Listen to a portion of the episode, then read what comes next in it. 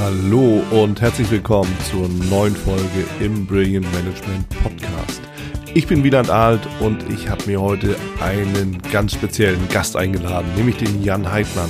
Jan Heidmann ist Pokerprofi, Pokerexperte und ich habe mich mit ihm über die Gemeinsamkeiten von Poker und Business unterhalten und herausgekommen sind dabei viele, viele spannende ja, Gemeinsamkeiten und auch Impulse für die tägliche Praxis in der Führung, im Management und in den Unternehmen. Ich wünsche dir viel Vergnügen beim Zuhören und natürlich viele wertvolle Impulse. Ich bin hier mit dem Jan Heidmann, Pokerprofi, Poker-Experte zusammen. Jan, vielen Dank, dass du die Zeit nimmst und Sehr lass uns mal ein bisschen über Leadership, Management, Unternehmertum sprechen. Denn ich kenne ja deinen Vortrag Poker und Business, wo sind da so die Zusammenhänge und da bin ich natürlich gespannt. Ich habe noch ein paar- paar Punkte dazu ähm, auch notiert. Grundsätzlich, wo siehst du denn eigentlich Gemeinsamkeiten beim Poker und beim Business? Ach, da gibt es da gibt's eine Menge Gemeinsamkeiten, weil Poker ein toller Mikrokosmos ist für Entscheidungsfindung. Okay. Ja, weil das alle Aspekte einer Entscheidung irgendwie abbildet. Also es gibt immer, ich meine, was ist eine Entscheidung? Es gibt immer was zu gewinnen, es gibt immer einen Mehrwert, den wir anstreben. Das ist beim Poker der Pot. Ja. Dafür müssen wir knappe Ressourcen einsetzen und was riskieren. Das sind beim Poker hauptsächlich die Chips. Ja, klar. So, das Ganze unter Zeitdruck, unter finanziellem Druck gegen mehr oder weniger kompetente Gegenspieler. Und jetzt hast du alle Aspekte schon abgebildet. Das hört sich wirklich so an wie im Business. Ja? Da sitzen wir mit mehr oder weniger kompetenten Gegenspielern zusammen, um einfach letzten Endes die Dinge voranzutreiben oder zumindest auch für, oder in seine eigene Richtung entscheiden zu können. Genau, irgendwo Mehrwerte zu schaffen. Ja. Äh, und äh, das heißt, ein Pokerspieler trifft auch den ganzen Tag Investitionsentscheidungen. Ja, okay. Das Und immer inwieweit- seine knappen Ressourcen ein, um davon mehr zu gewinnen. Ja. Und Investitionsentscheidungen finden immer unter zwei Bedingungen statt, unter Unsicherheit und unvollständige Information. Und Poker bildet diese beiden Bedingungen besser ab als jedes andere Spiel. Das heißt, Unsicherheit kommt durch die Karten ins Spiel. Ich weiß Ja. auch nicht, welche Karte als nächstes kommt. Ich kann Szenarien planen, ich kann Wahrscheinlichkeiten ausrechnen, aber ich Ja. weiß eben nicht genau, welche Karte als nächstes kommt. Ja. Genau wie im echten Leben, da weiß man auch nicht exakt, was morgen passiert, was in drei Wochen oder in drei Jahren passiert. Absolut. Und die unvollständige Information beim Poker bringen die Gegner mit, die mir natürlich nicht verraten, was sie für Karten haben, die mir nicht verraten, was sie damit vorhaben und die mir auch ihre ges- Gesamtstrategie nicht auf die Nase binden. Und das sind immer die beiden großen Feinde, gegen die man als Unternehmer, als Entscheider und als Pokerspieler kämpft, Ja. nämlich Unsicherheit und unvollständige Information. Ja, aber ist denn Unsicherheit, ich meine, es lässt sich ja gar nicht wirklich ausräumen. Also irgendwann muss, muss ja eine Entscheidung getroffen werden, auch auf die Gefahr, dass man irgendwie falsch liegt. Wie gehst du denn im Poker damit um, wenn du zum Beispiel sagst, ja, die Entscheidung könnte auch falsch sein. Aber was bedeutet das denn? Ja. Zunächst muss man sagen, die guten Spieler, auch im Business, verstehen, dass diese beiden großen Feinde, Unsicherheit und unvollständige Information, auch gleichzeitig unsere großen Freunde sind, unsere besten Freunde. Wie das? Ja, weil wir brauchen Unsicherheit, sonst entsteht kein Markt. Wenn wir genau wissen, was die Zukunft bringt und wenn wir alle Informationen zur Verfügung haben, dann treffen wir keine Entscheidungen. Das, ist, das äh, wird maximal noch gerechnet, aber das ist einfach trivial. Das heißt, damit man überhaupt positive Investitionsentscheidungen treffen kann, braucht es Unsicherheit. Und die guten Spieler, die haben eben äh, einen besseren Umgang mit dieser Unsicherheit. Zum einen auf dem konzeptionellen Level, das heißt, man hat Konzepte und Strategien, die man anwendet, um Unsicherheit einzuschränken, einzugrenzen und zu beherrschen und eben gute Entscheidungen unter Unsicherheit zu treffen. Aber ganz ohne Unsicherheit passiert halt nichts. Also wenn wir eine Münze werfen, äh, die fällt auf Zahl und wir wetten danach auf Kopf oder Zahl, dann passiert da leider nichts. Ja, ja, klar. Also passiert schon was, aber es ist relativ witzlos. Ja, so in, in entsteht dem Sinn. zumindest, äh, zumindest kein Markt. Ja, also das bedeutet, wenn ich zum Beispiel ein Projekt plane, ich plane zwar einen gewissen Ausgang, nämlich dass es ein erfolgreiches Projekt wird zur Deadline, aber wie der Projektverlauf ist, tatsächlich, ich kann es mir zurecht planen und mir als Wunsch bereitlegen, aber am Ende, wie das wirklich dann währenddessen läuft, habe ich erstmal nicht in der Hand. So, so verstehe ich das daraus und dementsprechend ist auf der einen Seite der Feind, auf der anderen Seite dadurch, dass es im Endeffekt ja für alle Beteiligten gilt, auch für die Gegenseite im Markt, ja, also Genau. die, der Wettbewerb beispielsweise, ähm, habe ich natürlich die Chance, dass ich eben den besseren Plan habe, um im Angesicht dieser Unsicherheit dann doch noch das beste Projekt daraus zu holen. So verstehe ich das daraus. Also kann man das dann äh, interessant. Ja, was mache ich denn, wenn, wenn die wenn die, wenn die Entscheidung falsch ist, wenn ich irgendwie merke, nee, das ist sich völlig vergaloppiert und wie, wie gehst du denn damit um? Ja, da muss man, da muss man erstmal unterscheiden, äh, an welcher Messgröße man überhaupt Scheitern und Erfolg festmacht. Weil da denken, da denken Pokerspieler auch anders drüber nach. So spannend. Wir haben als Menschen immer die Tendenz, äh, Resultate zu vergleichen. Und in jedem Resultat, was wir beobachten und was wir dann auch vergleichen, Ja. steckt eine Menge Kausalität. Das sind unsere Entscheidungen, die dazu ge geführt haben, zu diesem Resultat. Und eine ganze Menge Zufall. Das sind Ereignisse, die wir nicht äh, vorhersehen konnten. Das sind Faktoren, die wir nicht beeinflussen können. Und wenn wir Resultate vergleichen, dann vergleichen wir auch immer diese Zufallskomponente mit. Da haben wir aber per Definition keinen Einfluss drauf. Ja. Das heißt, daran scheitern und Erfolg festzumachen, ist, Ja. äh, ja, es ist halt so aus der, aus der äh, äh, sagt man so schön, dann rückwirkend argumentiert. Ja. Ne? Nur weil es nicht geklappt hat, da haben wir da einen Fehler gemacht. Das ist aber häufig nicht der Fall. Wir treffen Entscheidungen für die Zukunft Ja. unter Unsicherheit. Ja. Das heißt, ziemlich häufig passiert das, dass man eine super Entscheidung trifft, manchmal sogar eine optimale Entscheidung und trotzdem ein negatives Resultat dabei rauskommt. Ja, das ist spannend. Denn Wenn ich den Gedanken jetzt mal so, so weiter äh, spinne und mir dazu überlege, jetzt ist da zum Beispiel ein Projekt am Laufen, ein Projektmitarbeiter, einer aus dem Team, jemand aus dem Team, übernimmt eine Aufgabe, macht sich ans Werk und aus irgendeinem Grund scheitert er. So, und das ist natürlich die Frage, hat er alles richtig bedacht, Plan und und und und und? Und gibt es beispielsweise einfach externe Umstände, die ihm dann doch einen Strich durch die Rechnung gemacht Genau. haben? Und, und da ist Poker ein ganz, ganz toller Lehrmeister, weil Ja. man verliert ständig. Obwohl man vielleicht positiven Erwartungswert hatte, obwohl man gut investiert hat, kommt halt die Karte, wo der andere gewinnt. Das heißt, Mhm. Ja. wenn ich mit 80% Zufall. Gewinnwahrscheinlichkeit investiere, dann gewinnt trotzdem jedes fünfte Mal der andere, weil Ja. der hat ja auch 20%. Ja. Und die Kunst liegt darin, in, äh, in der rückwärtigen Analyse eben rauszufinden, naja, habe ich denn wirklich profitabel investiert? Wenn ja, also wenn ich, wenn ich gute Entscheidungen getroffen habe, wenn ja, dann kann ich das abhaken. Kann halt sagen, gut, wir haben einfach ein bisschen Pech gehabt, äh, die Varianz war nicht auf unserer Seite. Ja. Wenn man aber feststellt, man hat in der, in der Entscheidung, äh, im Entscheidungsprozess Fehler gemacht, ja, dann kann man lernen. Das heißt, man kann schon aus Scheitern lernen, Ja. es wird häufig heutzutage missinterpretiert. Das heißt, die Unternehmen sagen häufig, ja, wir müssen mehr scheitern, damit wir mehr lernen. Nee, scheitern soll ja nicht das Ziel sein. Ja. Scheitern passiert, weil wir eben unter Unsicherheit Entscheidungen treffen müssen. Und wenn wir im Entscheidungsprozess Fehler finden, dann kann man da hervorragend daraus lernen. Kann es in der, in der Zukunft verbessern, bessere Entscheidungen treffen, dann kommen auch häufiger bessere Resu- Resultate dabei raus. Ja. Wenn wir aber eine optimale Entscheidung getroffen haben, Ja. und einfach nur Pech hatten. Also ich sag mal, ein ganz, ein ganz brachiales Beispiel, Trump oder Brexit. Ja. Jetzt hast du irgendwie vor äh, fünf Jahren in Amerika einen Berg großgezogen, jetzt kommt Trump und jetzt musst du es vielleicht wieder zumachen. Ja. Konntest du damals aber noch nicht wissen. Ja.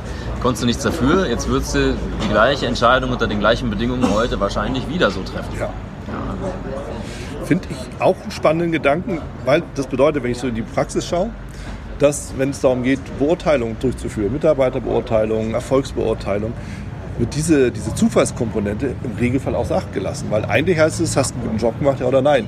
Wer dafür letztendlich verantwortlich ist, wird gar nicht mehr hinterfragt. Das ist so wie der Vertriebler, der mal einen Lucky Shot hat. Großauftrag kommt rein, aus welchem Grund auch immer. Hey, hast du super gemacht. Ist das tatsächlich so oder war es Glück? Genau. Häufig ist es eben eine Mischung. Ähm, wenn man ein Resultat hat, Ja. dann spiegelt das Resultat selten die Wahrheit wieder. Also nehmen wir Fußball als Beispiel. Bayern München spielt gegen Barcelona im, in der Champions League. Ja, dann spielen die und dann gewinnt eine Mannschaft. Das heißt, eine Mannschaft kriegt 100% der Punkte und die andere kriegt 0% der Punkte. Klar. In der Realität ist es aber eher 50-50 oder 55-45 oder wie auch immer dann äh, die Saison gerade aussieht. Ja, das heißt, wenn man immer und immer wieder gegeneinander spielen lässt, kommt eben auch genau dieser Erwartungswert raus. Ja. Nur ein Resultat lügt halt. Ja, das ist halt immer 100 zu 0, die Verteilung, immer sehr binär, 1 und 0. Ja. Und davon muss man sich lösen. Das heißt, gute Pokerspieler und auch gute Unternehmen, denen sind kurzfristige Resultate relativ egal. Die Mhm. bestimmen natürlich auch den Standpunkt, von dem man weiter aus agieren kann. Ja, also klar. wenn ich ein schlechtes Jahr hatte, dann ist die Kriegskasse nicht gefüllt, dann muss ich halt gucken, wie kann ich jetzt weitermachen. Ja. Aber uns sind die Resultate grundsätzlich erstmal egal. Uns geht es nur um die Qualität der Entscheidung. Das heißt, ich möchte wissen, zum Zeitpunkt der Entscheidung, mit den Informationen, die ich hatte, haben wir da gut performt? Wenn ja, können wir das in der Zukunft so weiterführen unter den gleichen Bedingungen? Ja. Wenn nein, müssen wir was ändern. Ja. Ja. Und dann ist auch langfristiger Erfolg fast garantiert. Ja, nicht immer, aber wenn man ständig bessere Entscheidungen trifft als der Markt oder als die, als die Gegner am Pokertisch oder als Ja. die Konkurrenz im echten Leben, Ja. dann kommen die Resultate von selbst. Wenn man aber sich von Resultaten leiten lässt. Dann passieren häufig so ja, fast schon perverse Geschichten, dass man, dass man ein Quartal irgendwie retten möchte, eine Quartalszahl irgendwie unbedingt erreichen möchte und dann ganz viele Probleme ins nächste Quartal verschiebt. Ja klar, alter ja. Buchhaltungstrick. So, und das ist, das ist halt Quatsch. Und ich, ich sage immer, das ist so der letzte Satz in meinem Vortrag, Resultate beschreiben nur die Vergangenheit. Ja. Aber Entscheidungen prägen die Zukunft. Das heißt, wenn ja. ich mich darauf konzentriere, an meinem Entscheidungsprozess zu arbeiten, da immer besser werde, wir haben zwei Aufgaben. Wir, haben, mhm. wir möchten bessere Entscheidungen treffen als die anderen, mhm. als die Gegner, als der Markt. Mhm. Dann sind wir profitabel und wir möchten bessere Entscheidungen treffen als letzten Monat. Mhm. Dann werden wir nämlich immer besser und dann kann so schnell nichts passieren. Mhm. Trotzdem, auf dem Weg dahin, fährt man immer wieder Resultate ein, die halt negativ sind. Klar. Das sollte aber nicht besonders überraschend sein, weil man ja. trifft eben mit unvollständigen Informationen Entscheidungen unter Unsicherheit. Ja. Normal, dass man da nicht immer richtig liegt. Ja, inklusive der Komponente Zufall. Genau. Weil das ist eben das, wenn wir über Fußballspiel sprechen, weil bei zwei völlig gleichwertigen Teams kann es nur der, der, Zufall sein, der darüber entscheidet, ob einer gewinnt oder verliert. Oder wer das vielmehr ist. Weil genau. irgendwann wird einer gewinnen, irgendwann wird einer verlieren. Und wenn es Elfmeterschießen gegen die Sonne ist. Ja. Pech gehabt. Ja. ja also am Ende. Und ich finde, das ist ein, ist ein äh, interessanter, vielleicht auch ein wichtiger Aspekt. Wenn wir uns das nämlich mal anschauen in den Unternehmen ist ja immer so eine gefühlte Ungerechtigkeit in den Bewertungen mit da drin, weil eben einfach diese Zufallskomponente viel in die Leistungskomponente reingezogen wird, obwohl am Ende das nicht beurteilbar ist. Das finde ich ein ganz, ganz spannender Punkt, weil als, als Führungskraft ist man meiner Interpretation und da bitte ich zu bedenken, ich bin Laie. Ne? Ich, bin, ich komme aus dem Pokerbusiness, ich habe 15 Jahre lang vom Poker gelebt. Äh, aber aus meiner Interpretation heraus ist eine Führungskraft ein Dienstleister. Das ja. heißt, der muss sicherstellen, der oder die muss sicherstellen, dass die, dass die, äh, dass die, dass die Mitarbeiter eben ihre besten Entscheidungen treffen können, dass mhm. die Bedingungen dafür erfüllt sind. Mhm. Ja? Und idealerweise auch zu hinterfragen, wenn das denn nicht so ist. Also wenn jetzt ein schlechtes Resultat kommt, wenn man ein schlechtes Resultat äh, geliefert bekommt, mhm. dass man dann nicht hingeht und meckert, mhm. sondern hingeht und sagt, woran hat es denn gelegen? Ja. Kann ich dich irgendwie in, äh, unterstützen in deinen Aufgaben? Brauchst du irgendwo Ressourcen? Brauchst du irgendwo mehr Zeit? Hat sich der Markt vielleicht verändert, dass mhm. es, äh, dass es äh, einfach nicht anders ging? Mhm. Ja? Und das zu hinterfragen, woran es denn gelegen hat. Man kann selber nur an den kausalen äh, Schnittstellen, an den kausalen Punkten arbeiten, die man selber unter Kontrolle hat. Ja. Und das sollte der Fokus sein. Jetzt ist es in der Realität natürlich nicht ganz so leicht, ja, weil es ist nicht immer leicht für die Führungskraft, die Facharbeiter äh, zu beurteilen, wie die Entscheidungen denn wirklich sind. Aber das ist ja genau das Thema des agilen Arbeitens. Man möchte schneller werden, man möchte aber auch Entscheidungen besser verteilen und dann die Leute machen lassen. Es geht nur, wenn man da eine Kultur äh, entwickelt, wo man sagt, okay, wir machen euren Erfolg und euer, äh, auch euren, euren äh, finanziellen Erfolg nicht nur von dem Resultat ab, sondern sehr stark von, den von der Qualität der Entscheidung. Ja. Man möchte ja gute Leute einstellen, damit die einem sagen, was man tut. Ja. Nicht andersrum. Man möchte nicht gute Leute einstellen und denen dann sagen, was, was die tun sollen. Ne, Glaube ich, Steve Jobs mal so schön gesagt. Sondern man stellt wirklich gute Leute ein, um ihnen dann den Entscheidungsfreiraum zu geben mit vielleicht vordefinierten Zielen, einer Vision. Ja, also die, die, der, der, Mehrwert, den man, da, den man da anstrebt, der sollte schon für alle äh, der gleiche sein, ja. Dass es äh, gut ausgerichtet ist. Aber dann zu sagen, okay, trefft gute Entscheidungen, ich biete euch die Möglichkeit und das Umfeld, dass ihr diese guten Entscheidungen trefft mhm. und dann kommen die Resultate von selbst. Man weiß nicht genau wann. Ne? Manchmal hakt halt der Zufall ja. mit ein. Ja gut, da kommt natürlich viel mit rein in die Führung im Grundsatz, aber ich teile den Gedanken, Dienstleistung im Sinne von, wo kann ich meine Mitarbeiter dabei unterstützen, ihren Job zu machen. Was auch wiederum bedeutet, nicht im Weg rumzustehen und irgendwie daran zu hindern oder zu demotivieren, all diese ganzen Faktoren, die wir in der Praxis ja auch immer wieder erleben. Leider, muss ich sagen. Und ich meine, gerade wenn man die wenn man den Fokus auf die Resultate legt, mhm. dann haben die Leute Angst davor, dass ein schlechtes Resultat äh, entsteht. Ja. Das führt dazu, dass man zu risikoavers entscheidet. Mhm. Man entscheidet erst dann, mhm. wenn man sich ziemlich sicher ist, dass es auch klappt. Und das ist in der heutigen Zeit häufig zu spät. Ja. Es geht nicht darum, das Risiko auszuschalten, es geht ja. noch nicht mal darum, das Risiko zu, zu minimieren, mhm. sondern es geht darum, das Risiko zu optimieren. Ah, okay. Und bei jeder Entscheidung, äh, die ein Upside-Potenzial hat, mhm. das heißt, man kann mehr gewinnen als das, was man einsetzen muss, mhm. darf man häufiger scheitern.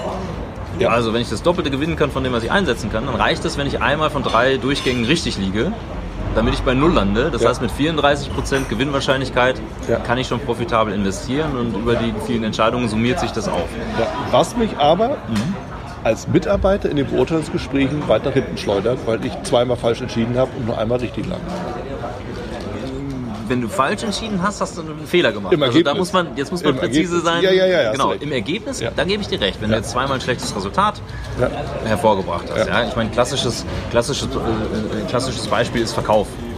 Ja, wenn du verkaufst, wenn du eine zu hohe Abschlussquote hast, wenn du eine hundertprozentige Abschlussquote hast, dann ist das eine Katastrophe. Wieso das denn? Ja, wie kriegt man denn eine hundertprozentige Abschlussquote? Entweder rufst du nur die Leute an, die eh Ja sagen, dann rufst du aber die ganzen Leute, die mit einer 30-prozentigen, 40-prozentigen Wahrscheinlichkeit Ja sagen würden, nicht an, Die, die anstrengend sind. die die anstrengend Ja. sind.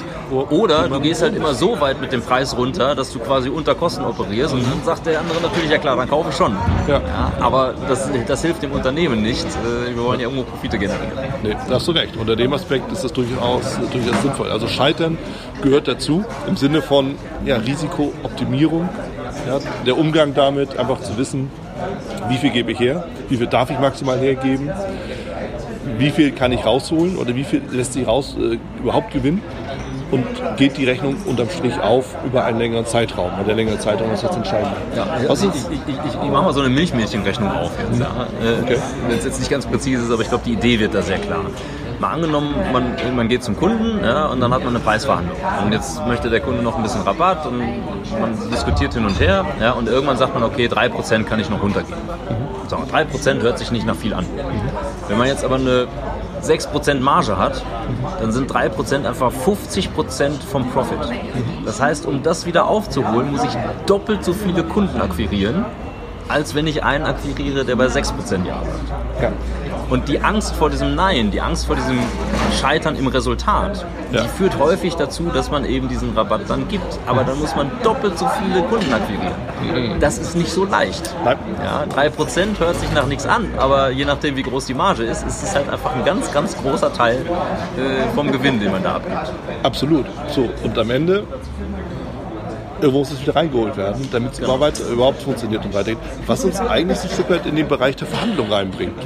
Denn Poker ist ja auch das, so wie ich es verstanden habe, ähm, ja auch viel, was, was wir mit Verhandlungssituationen vergleichen können. Weil eigentlich verhandelt ihr ja darüber, wer als allererstes die Karten wegschmeißt. Ja, ja, man verhandelt quasi über den, den Wert der Situation so ein bisschen. Man Ja. möchte selber äh, seinen Mehrwert maximieren, aber natürlich auch seine Kosten irgendwo gering halten. Ja. Ja. Wie, wie stelle ich mir das so vor? Verhandlungen, Bedeutung von Verhandlungen, auch gerade dieses Thema Unsicherheit. Ich weiß ja, da geht es beim Poker ja immer auch darüber, wo kann ich am besten sitzen, um eben am meisten davon auch zu profitieren. Aber warum geht es darum, auch zu sitzen? Das lässt sich Naja, in der Verhandlung im Job jetzt nicht wirklich so selber machen. Beim Poker ist einer der Hauptfaktoren die Position. Position heißt, ja, wo sitze ich denn in der Abfolge des Spiels? Also Poker wird im Uhrzeigersinn gespielt. Das heißt, es gibt immer, die Leute sind nacheinander dran und es gibt durch diese Struktur einen klaren Informationsvorteil für denjenigen, der als letzter dran ist. Der hat nämlich wesentlich mehr Informationen zur Verfügung, bevor er seine Entscheidung treffen muss. Der sieht, was Ja. vorher passiert Ah, ist, der okay, sieht, wie ja. viele Leute äh, im, im Spiel sind, zu welchem Preis etc. pp. Das heißt, zum Entscheidungszeitpunkt hat er viel mehr Informationen als jemand, der als Erster agieren muss. Ah, okay. Und diesen Informationsvorteil, den möchte man sich auch in der Verhandlung sichern. Ja, da geht es also jetzt nicht um die Sitzposition, das ist, da gibt es manchmal Spielereien, dass man den anderen in die Sonne gucken lässt und man selber sitzt vielleicht ein bisschen höher und so. Das, sind, das ist alles schön und gut, das hilft wahrscheinlich auch gegen schlechte Verhandler. Gegen Profis hilft das, hilft das glaube ich, nichts. Aber die, die, äh, die Kernaussage dahinter ist dieser Informationsvorteil, den man sich verschafft. Und Poker ist ein Informationskrieg. Ja, man sieht das, wenn die Leute da sitzen, dann haben die Sonnenbrillen auf und Hoodies und zwar nicht, weil das besonders stylisch aussieht, sondern weil sie halt Informationen verbergen möchten, beziehungsweise keine Informationen dem Gegner zur Verfügung stellen möchten. Und wenn man aber äh, in Position häufiger spielt als out of position, dann hat man häufiger den Informationsvorteil und die Gegner dementsprechend häufiger den Info Informationsnachteil. In der Verhandlung ist das, glaube ich, einer der Hauptpunkte. Das heißt, ich, ich, also, woher kriegt man den Informationsvorteil? Das kommt jetzt ein bisschen auf den spezifischen Fall drauf an, aber fast immer gehört da eine Vorbereitung mit dazu. Das Ja, heißt, man recherchiert, wer sitzt denn da überhaupt, was ist in Ja. deren Situation. Ja. Idealerweise kann man das beziffern. Idealerweise kann man die rote Linie, wo der andere nicht runtergehen kann, schon einigermaßen einschätzen. Wie man das macht, naja, man muss sich halt im Markt umschauen, man muss gucken, was die anderen Preise so, äh, die da erzielt werden. Man versucht einfach schon über andere Wege irgendwo sich einen Informationsvorteil zu verschaffen. Beim Poker, äh, wenn, ich, wenn ich ein großes Turnier spiele, dann recherchiere ich. Ja, da wird dann die, die, Sitz, äh, die, die, Sitzplätze werden dann irgendwann ausgelost und dann werden die veröffentlicht und dann kann ich halt nachschauen, wer sitzt denn dann noch am Tisch. Und dann recherchiere ich jeden einzelnen Gegner, um da schon mal ein Gefühl dazu zu bekommen, ist es ein Amateur, mhm. ist es ein Profi, mhm. spielt der regelmäßig große Turniere oder mhm. ist der einmal im Jahr auf so einem großen Turnier, spielt er ansonsten nur die lokalen kleinen Turniere. Da, da kann ich schon eine ganze Menge Informationen rausziehen. Ja, Zumindest absolut. erstmal gute Annahmen treffen. Und die in der Praxis muss man manchmal diese Annahmen auch demütig zurücknehmen, ne, weil man sich halt getäuscht hat oder weil man gesehen hat, gut, der Amateur, der spielt trotzdem äh, besser als mancher Profi, kann mhm. ja sein. Mhm. Ja. Aber äh, grundsätzlich sind diese Annahmen einfach mal ein Informationsvorteil, den ich mir da schaffe. Ich mhm. bin auch als, als, äh, als Profi immer früher, bevor das Turnier losgeht, schon da. Okay. Schau mir die Leute an, wie die reinkommen. Schau mir an, äh, ja, wie sind die denn so drauf? Da kann man alleine von der Optik, von der Kleidung, weißt du, wenn einer eine dicke Rolex trägt, hat er wahrscheinlich ein bisschen mehr Kleingeld ja, spielt er vielleicht anders. Ist ihm das Geld vielleicht nicht ganz so wichtig, vielleicht geht es ihm da eher ums Prestige. Oder er ist ein sehr erfolgreicher Pokerspieler. Mhm. Wie kommt einer rein? Ist er eher selbstbewusst? So, und dann kommt man auch mit den Leuten ins Gespräch. Ne? Ganz normaler Smalltalk, so, na Mensch, ganz schön heiß jetzt gerade in Vegas. Ja, für die Jahreszeit. Aha, und dann sagt er, ja, ich war noch nie in Vegas, das ist mein erstes Mal. Aha, weiß ich schon. Kein Profi, Newbie. Amateur. Ja. Ne? Kann ich schon wieder ein bisschen besser einschätzen. Aufgeregt. Das heißt, häufig ich glaube auch gerade in Verhandlungssituationen denken die Leute, es geht dann los, wenn man sich am Verhandlungstisch gegenüber sitzt und jetzt gibt es den Startschuss. Nee. Aber da sind die meisten Informationen nicht mehr verfügbar. Nee. Weil jetzt ist jeder da voll konzentriert und spielt übertragen dann sein bestes Poker. Ja. ja. wenn die Leute, wenn das Turnier angefangen hat, dann setzen sich die Leute hin und dann haben sie das Pokerface aufgesetzt, dann konzentrieren die sich, da gibt es wenig Informationen, die man da noch erhaschen kann. Mhm. Vorher gibt es eine ganze Menge. Das heißt, ich würde mir auch als weiß nicht, als, als Vertriebler, als Verkäufer, wenn du auf den Hof fährst, ja, guckst du erstmal an, was da für Autos stehen. Mhm. Ist schon mal eine interessante äh, Information. Ja? Kann ja, man klar. vielleicht schon mal ein bisschen absitzen, äh, abschätzen, wie, wie locker das Geld sitzt oder wie gut das Unternehmen läuft. Ja. Dann schaut man sich ein paar Zahlen an, dann recherchiert man, dann fragt man vielleicht ein paar Kollegen aus der Branche, die schon Informationen haben über den Verhandlungspartner etc. pp., um sich einfach einen Informationsvorteil zu verschaffen. Ja, oder man analysiert, ich meine, die meisten bewegen sich ja immer und immer wieder mit den gleichen Ansprechpartnern durchs, durchs Berufsleben. Ne? Also wenn man in einer Branche bleibt. Das bedeutet ja auch, irgendwann kenne ich ja meine Pappenheimer. Und ich verstehe schon, was du so meinst, dass äh, im Endeffekt diese Vorbereitung bei vielen einfach flach fällt. Ja? Dass sie einfach sagen, ich gehe jetzt dahin mal eben so zwischendurch und äh, wird schon irgendwie werden. Ja. Wird schon irgendwie werden, sind aber genau diese drei Prozent, die ich dann draufgebe, um dann irgendwie dann doch noch den Auftrag zu kriegen, doch noch das zu machen. Und am Ende hätte ich den wahrscheinlich auch so gekriegt. Tja, ich habe es einfach leichtfertig hergegeben, weil ich unvorbereitet war. Also ja. Da hast du völlig recht, das ist, ist ein wesentlicher Punkt, den, es immer so, so geht. Das bedeutet also im Endeffekt, so wie du dich vorbereitest, dass du eben anschaust, mit wem habe ich zu tun, bisschen eher einfach vor Ort bist, dir wenn die Körpersprache anschaust, mal so mit denen sprichst, bisschen Smalltalk machst, kannst du schon viel, viel raushören darüber, ob die eiskalte Profis sind, ob die in einem guten Level an Aufgeregtheit und damit Entscheidungsunsicherheit mitbringen, ja, weil einfach Kapazitäten geblockt sind für Aufregung und Co. Und wo du deinen persönlichen Vorteil daraus ziehen kannst. Denn so leid es mir tut, oder dir wahrscheinlich auch, aber so ist das Spiel normal, den persönlichen Vorteil aus der Situation herauszuziehen. Ja, ich meine, das ist, das ist ja am Verhandlungstisch vor allen Dingen der Job. Mhm. Ja, ein, ein, Verhandlungsspezialist, mit dem ich auch äh, Workshops zusammen äh, leite und so, der, mhm. der sagt immer, naja, Verhandlungen, Preisverhandlungen und so ist, ist ein separates Spiel. Mhm. Da geht es nicht um Vertrieb, da geht es nicht darum, Beziehungen aufzubauen. Das macht man alles vorher. Ja. ja. das macht man mit der Fachabteilung, das macht man mit dem Gesprächspartner, da möchte man auch äh, fragen, wie es der Frau geht und um Geburtstag, Geburtstag gratulieren und so. Aber wenn man sich an den harten Verhandlungstisch setzt, das ist ein ganz neues Spiel, mhm. was irgendwann auch zu Ende ist ist. Also ja, nach der Verhandlung kann man dann wieder freundlich sein, kann man wieder sein. So. Ja. Aber in der Verhandlung geht es darum, dass man eben, äh, ja, dass man hart verhandelt. Ja, ja klar. Weil wenn man, wenn man dann nur über den Preis diskutiert, dann ist es halt ein Tauziehen. Ne? Das, was der andere aufgibt, das kann ich mir schnappen, aber das, was ich äh, loslasse, das schnappt sich halt der andere. Ja. Das ist übrigens auch ein Punkt, am Pokertisch, man versucht immer möglichst schnell zu verstehen, was denn die Motivationen der anderen Leute sind. Mhm. Weil Profit ist das eine. Ja, klar, Pokerspieler wollen auch lieber gewinnen als verlieren. Aber ganz, ganz viele Leute betreiben das als Hobby. Das heißt, denen ist der Spaßfaktor auch wichtig, denen ist der Entertainment-Faktor wichtig. Die reisen vielleicht einmal äh, mit ihren Freunden zu einem großen Turnier nach Las Vegas. Jetzt ist denen wichtig, dass sie nicht nach einer Stunde schon wieder an der Bar sitzen müssen. Ja. Ja, jetzt werden die in der ersten Stunde keinen großen Bluff durchziehen um alle ihre Chips. Das sind alles so Faktoren, die auf, aufgrund derer, äh, der Motivation tatsächlich auch eine sehr solide Strategie sind. Also wenn ein Teil ist, ich möchte einfach nicht nach, Stunden, nach einer Stunde schon an der Bar sitzen, dann sollte ich meine Strategie dementsprechend anpassen. Ja. In der Verhandlung ist es auch häufig so, dass die Gegenpartei neben dem Preis noch andere Motivationen hat. Ja, also ich meine, wenn du Single Sourcer bist und der andere hat keine Möglichkeiten, deine, deine Teile oder deine Supplies irgendwo anders herzubekommen, dann braucht der die. Ja, Punkt. So, dann ist der auch gewillt, dafür einen kleinen Aufschlag zu bezahlen. Das Ja. muss man aber wissen. Ja. das muss man vorher recherchieren. Ja. Vielleicht gibt es Situationen, wo man herausfinden kann, dass der andere jetzt mal mit einem Erfolgserlebnis, mit einem abgeschlossenen Deal zu seinem Chef zurückkommen muss. Mhm. Das heißt, da geht es um Reputation, da geht es um Image, da geht es um Gesichtsverlust, da geht es um noch viel, viel Ja, mehr Dinge Ja, klar. als nur den reinen Preis. Ja. Und je mehr Informationen man darüber einsammeln kann, desto besser kann man die Strategie aufstellen. Ja, na klar, muss man sich auch bewusst machen. Ne? Wir sitzen dann immer wieder neu zusammen in der Verhandlung und wenn ich heute mal was hingebe, kann ich morgen mehr einfordern oder umgekehrt. Ja, ist ja auch ein Geben und Nehmen. Es nützt mir auch nichts, wenn der entlassen wird und der nächste Harte dann da sitzt, mit dem ich eben nicht so gut durchkomme. Das ist halt auch so, auch so ein Punkt. Ich habe noch einen anderen äh, Punkt im Auge. Und zwar hattest du ja gesagt, du, du spielst ja gar nicht wirklich jedes Blatt oder jede Hand, die du kriegst, sondern eigentlich besteht ein Großteil deiner Aufgabe darin zu warten und zuzugucken. Oder? Ja, ja, also ein, ein guter Pokerspieler spielt in etwa 20% seiner Hände. Okay. Ja, wir nennen das tight aggressive. Tight heißt eng, aggressive heißt aggressiv. Also, Und eng bezieht sich eben aus die, auf die Auswahl der Hände. Das heißt, 80% der Zeit bekomme ich meine Karten ausgeteilt, schaue sie mir an und wenn ich dran bin, schmeiße ich die wieder weg. Und man könnte sagen, ich habe 15 Jahre lang sehr gut davon gelebt, dass ich disziplinierter Karten wegwerfe als andere Leute. Und das stimmt. Ja. Denn die Hauptaufgabe, oder eine der Hauptaufgaben eines guten Entscheiders, eines guten Investors, ist es, erstmal den ganzen Schrott auszusortieren Ja. und keine Ressourcen zu verschwenden in Situationen, die halt nicht besonders erfolgsversprechend sind. Ja.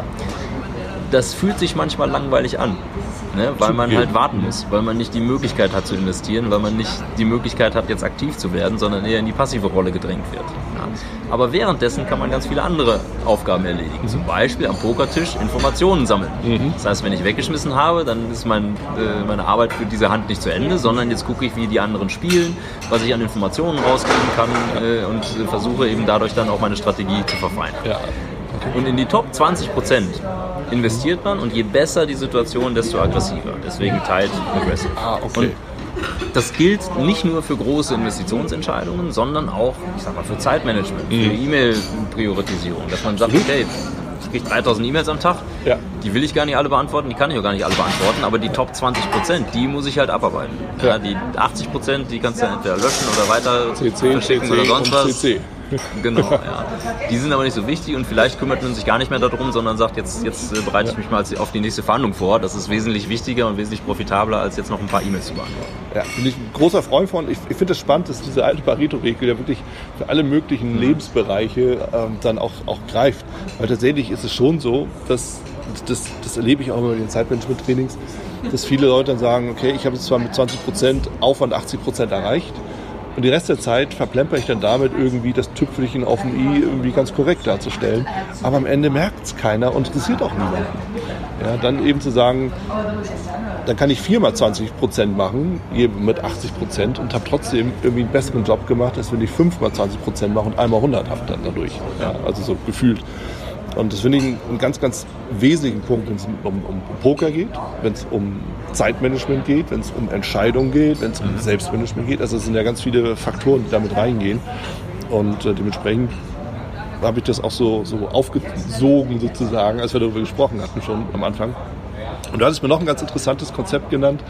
Äh, Das, das hat ja auch viel so mit dem Bluff zu tun. Ne? Dieses äh, wie so Value Bet Bluff. Ja, äh, das ist, das ist tatsächlich sehr spannend. Das ist auch eine gute, ich sag mal, eine, eine Checkliste, ob man jetzt Ressourcen einsetzen möchte oder nicht. Also Okay. investieren heißt ja immer knappe Ressourcen einsetzen. Mhm. Das ist häufig sind das Finanzmittel und Geld und Kapital. Aber es gibt auch andere Ressourcen wie Arbeitseinsatz, wie Reputation. Ja. Wenn man was empfiehlt oder wenn man, ja, wenn man meinetwegen nur einen Kinofilm empfiehlt, dann setzt man irgendwo seinen, seinen Ruf aufs Spiel. Äh, und natürlich die Zeit. Ja. So.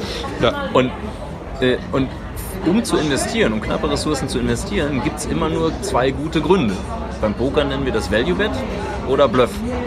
Value Bet, da hat man eine gute Hand und setzt, investiert, damit man von der besseren Hand bezahlt wird. Also man schafft einen klaren Mehrwert. So, das ist direkt übertragbar. Also wenn eine Investition einen klaren Mehrwert verspricht, ja, also Erwartungswert zumindest, dann, Ja. dann macht es Sinn, da zu investieren. Ja. Ein Bluff beim Poker ist das genaue Gegenteil. Das heißt, ich habe eine schlechte Hand, ich kann aber durch die Investition den Gegner aus dem Pot vertreiben und den Pot trotzdem gewinnen. Okay. Also Aber das heißt, übersetzt in die echte Welt, da muss man ein bisschen äh, Übersetzungsleistung äh, mit reinbringen, man löst ein Problem. Das heißt, eine gute Investition schafft entweder einen klaren Mehrwert oder löst ein Problem. Beispiel von einem Kunden von mir, ich habe bei einer, äh, äh, bei einer äh, Beratung gesprochen, die waren in sieben Kernbereichen tätig und haben das auf ihre Budgetierung angewendet. Ja, die haben, vorher haben die das mehr oder weniger demokratisch verteilt, das heißt jeder Kernbereich hat so das gleiche Stück vom Kuchen bekommen. Dann haben sie darüber nachgedacht, haben gesagt, Value Bet oder Bluff, das macht irgendwie Sinn. Die Bereiche, wo wir sehr profitabel sind, da sollten wir mehr Ressourcen reinstecken, klar. Die Bereiche, die so plus minus null vor sich hinlaufen, sind häufig äh, die Bereiche, wenn man da Ressourcen wegnimmt, laufen die immer noch plus minus null. Weil da Ressourcen einfach verschwendet werden. Die haben nicht wirklich einen Hebel, da geht es nicht wirklich vorwärts, das löst Ja. doch kein Problem. Ja. Die Bereiche, wo wir schlecht sind, sollten wir uns entweder komplett zurückziehen, ja, also folden sozusagen im Poker, also ne, der Karten Teil, dass man nur in die investiert, wo es Sinn macht.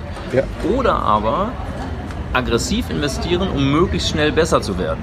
Dadurch löst man das Problem, dass die eben nicht so profitabel sind. So, Ja. Und wenn man jetzt mit dieser Brille mal durch seinen Alltag schaut, durch seine Ressourcen äh, schaut und sagt, okay, wenn ich Ressourcen einsetze, Mhm. schaffe ich dann damit einen klaren Mehrwert oder löse ich ein Problem? Mhm. Und wenn keins davon ein klarer, deutlicher Grund ist, ja. ist es meistens eine Stelle, wo Ressourcen verschwendet werden. Ja, macht Sinn. Also finde ich absolut einen wertvollen, wichtigen Punkt. Und dementsprechend, also bei, bei Value Bet oder Bluff fiel mir einfach so das, die Situation ein. Da, da habe ich ein eher schwaches Produkt, hau aber so viel ins Marketing als Bluff, dass ich es irgendwie zum Laufen kriege. Oder könnte man auch so sagen, beispielsweise.